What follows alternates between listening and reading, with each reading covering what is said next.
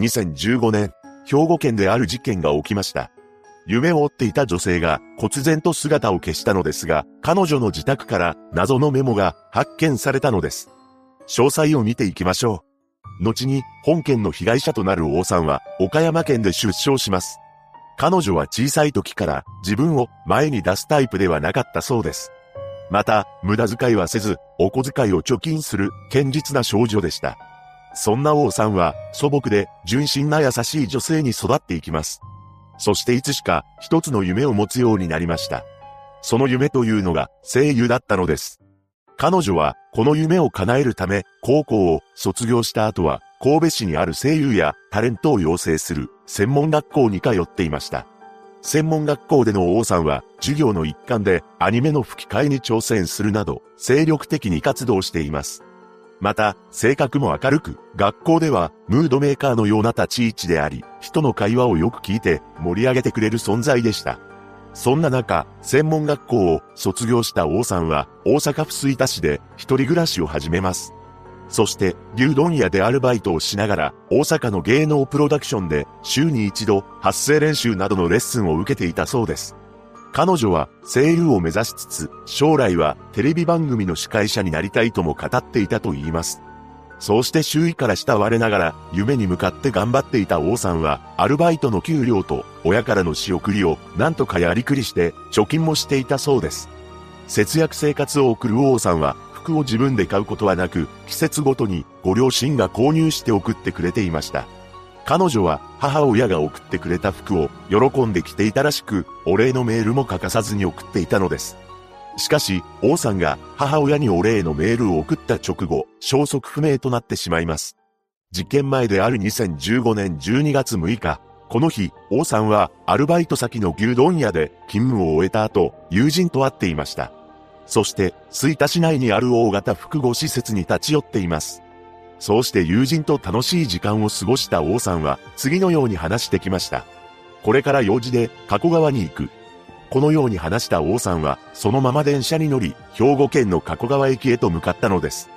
同日、母親が王さんにメールを送っていますが返信はありませんでした。さらに12月9日はバイト先に出勤の予定だったのにもかかわらず無断欠勤しており10日にはタレント養成所のレッスンにも姿を出さなかったのです。この間、父親も心配して何度もメールをしたり電話をしていましたが、応答はありませんでした。こうして彼女の行方が全くわからなくなったため、12月11日に父親が警察に捜索願いを提出しています。しかし、その翌日に事態は最悪の展開を迎えることになるのです。2015年12月12日、この日、兵庫県の加古川市を流れる加古川沿いの道を歩いていた通行人が加古川の中州あたりに不可解なものが浮いていることに気がつきました。よく見てみると、それはとんでもないものだったのです。なんと、若い女性がうつ伏せの状態で浮いていたそうなのです。すぐに通報がされ、警察が駆けつけるも、浮いていた女性は、すでに息がなく、残念なことに、その女性は王さんだと確認されました。捜査の結果、王さんの頭の右側を中心に、鈍器のようなもので、複数回殴打された跡が残っていたと言います。それ以外に、損傷はなく、防御層なども見つからなかったため、王さんは突然何者かに襲われたものだと推測されたのです。そして、王さんの交友関係を調べていく中で、ある事実が発覚します。それは、彼女が金銭トラブルを抱えていたということです。何でも、王さんは元交際相手の男性やその他の男性にお金を貸し付けていたそうなのです。実際、王さんは知人の男性に対し、元彼が20万円を返してくれない、などと相談していました。さらに、彼女は、加古川に出向く前に預金を下ろしており、その額は100万円近くもあったというのです。そして警察は、王さんの自宅を捜索したところ、謎のメモを発見します。そのメモには次のように書かれていました。私に何かあったら疑ってほしい人物がいる。加古川の龍之介に会いに行く。警察はこのメモにある龍之介という人物が事件に関係しているとみて捜査を進めました。そして王さんが発見されてから約2ヶ月後である2016年2月18日、一人の男を逮捕します。その人物は加古川市内に住んでいた磯野和明という男でした。ここからは一体なぜ磯野が事件を起こしたのか経緯を見ていきましょう。本件を起こした磯野和明は兵庫県の加古川市で生まれました。彼は三人兄弟の長男として誕生しており、ごく一般的な家庭で育ちます。父親はもともとサラリーマンでしたが、脱サラして NPO 法人を立ち上げて、事前事業活動を行っていました。そんな父親は、息子は普通の子と見ていたのですが、周囲からの評判は悪かったようです。というのも、磯野は小学生の時から喧嘩ばかりしていたそうで、怒ると手がつけられないほどに暴れまくっていたというのです。実際、ノコギリなどの物騒なものを振り回していたと言います。さらに、中学になっても問題行動を起こし、保護者会で取り上げられたこともあったそうです。そしていつしか学校にも通わなくなり、不登校になってしまいました。その後は夜間高校に進学するも、刃物を同級生に見せつけるなどの寄稿をしており、中退しています。夜間高校を中退した磯野は、一時期食料品店でアルバイトをしていましたが、そこでは比較的真面目な印象を持たれていました。ただ、数年前に両親が離婚し、母親が家を出て行ってしまいます。それからの磯野は、バイクを乗り回して遊ぶ日々を送っていたそうです。その一方で、事件が起きることとなる2015年の夏、知人から一人の女性を紹介されます。その女性というのが、王さんだったのです。この時王さんは、元彼などに貸していたお金が返ってこないことで悩んでいました。そして、その金を取り立て役として、磯野が紹介されたのです。実は、この磯野という男は、周りの人間に自分のことを龍之介と呼ばせていました。そのため、王さんに紹介された時も、龍之介だと名乗っていたようです。こうして取り立て役を任された磯野は、取り立てが成功した暁には自分にも報酬が入ってくるため、喜んでその役を買って出ました。そして、王さんと磯野、知人男性の3人は、王さんの元彼の勤務先に乗り込んでいったのです。その際に磯野は、自分のことを暴力団の組員だと名乗っており、おら、金返せよ、という勢いで迫ってきたと言います。その結果、元彼は毎月2万円ずつ返済するという話で落ち着いたそうです。磯野は荒々しく取り立てをしていますが、ここまでの話であれば、知人の女性が困っているため、それを助けたと解釈することもできます。しかし、この磯野という男は、そんな甘い人間ではなかったのです。なんと、王さんから多額の金を引っ張ろうと企んでいったというのです。そして磯野は彼女に対し現金を2倍に増やしてやる、などと架空の儲け話を持ちかけます。その際に、バレたら困るので、電話でやり取りしよう、などと話しており、ちゃっかり証拠が残らないように、工作していたのです。そのため、現金をめぐるやり取りに関しては、LINE のメッセージなどに残っていませんでした。その後、事件当日となる2015年12月7日、当時21歳の磯野は、王さんを加古川まで呼び出しています。そして彼女には、現金約120万円を持ってこさせていたのです。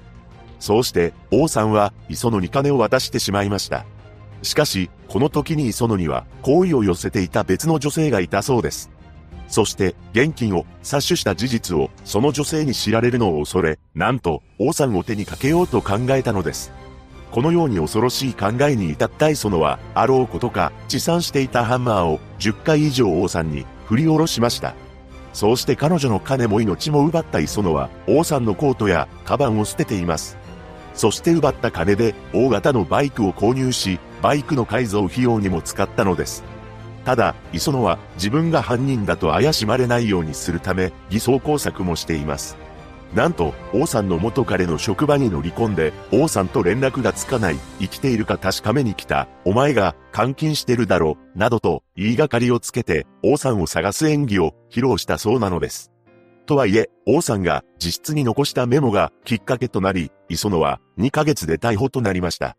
その後の初公判で磯野は、間違いありません、すいませんでした、と起訴内容を認めています。検察側は懲役27年を求刑した一方で、弁護側はハンマーは計画的に用意したものではなく、日頃から護身用として持ち歩いていたもの、などと主張し、懲役18年が相当と訴えました。被害者となった王さんのご両親は、あなたは今、生き続けようと思えば生きていけるが、娘は、それがもうできない。口先だけの反省の言葉はいらない。娘には、たくさんの夢や未来があった。極刑を望みたい。と涙ながらに訴えています。そして党の本人である磯野は、自分のしたことを環境などのせいにして、刑を軽くしてもらうつもりは毛頭ない。申し訳ないことをしたと思っている。王さんが、いつも見ていると思って、二度と人を傷つけないように生きていきたい、などと述べました。判決公判で裁判長は、王さんの信頼を逆手に取った卑劣な犯行だと非難し、懲役22年を言い渡したのです。磯野は控訴しなかったため、懲役22年が確定しています。この判決を受け、王さんの母親は弁護士を通じ、大変失望しました。裁判官や検察官は、人の命が奪われたことの重みをもっと感じてほしい、とコメントしました。こうして本件は幕引きとなったわけですが、王さんは本当に磯野のことを信用していたのか疑問が残ります。というのも、彼女は確かに多額のお金を引き出して磯野に持って行っているのですが、彼女の部屋には私に何かあったら疑ってほしい人物がいる、とメモを残しているのです。磯野の架空の儲け話を全て信用していたのであれば、王さんがこんなメモを残すとは考えられません。そしてもう一つ本件には別の事情があったのではないかという話が囁かれています。これは一部のメディアが関係者に取材をした際に出た話なのですが、王さんは他人には触れられたくない交友関係があったらしく、それを磯野が知ってしまい、そのことで王さんを脅していたのではないかとされているのです。王さんが人には触れられたくない交友関係というのが一体何なのか、そのような事実があったのかは不明ですが、もしもそれをネタにして磯野が脅していたのであれば、王さんが多額の現金を磯野に持っていったのも納得ができます。夢を追っていた女性が被害に遭った本事件。裁判が終わった後に王さんのご両親は裁判で真実が明らかになると期待していたが叶わなかったとのコメントも出していました。そのため、本件には、まだ明らかにされていない真実が隠されているのかもしれません。被害者のご冥福をお祈りします。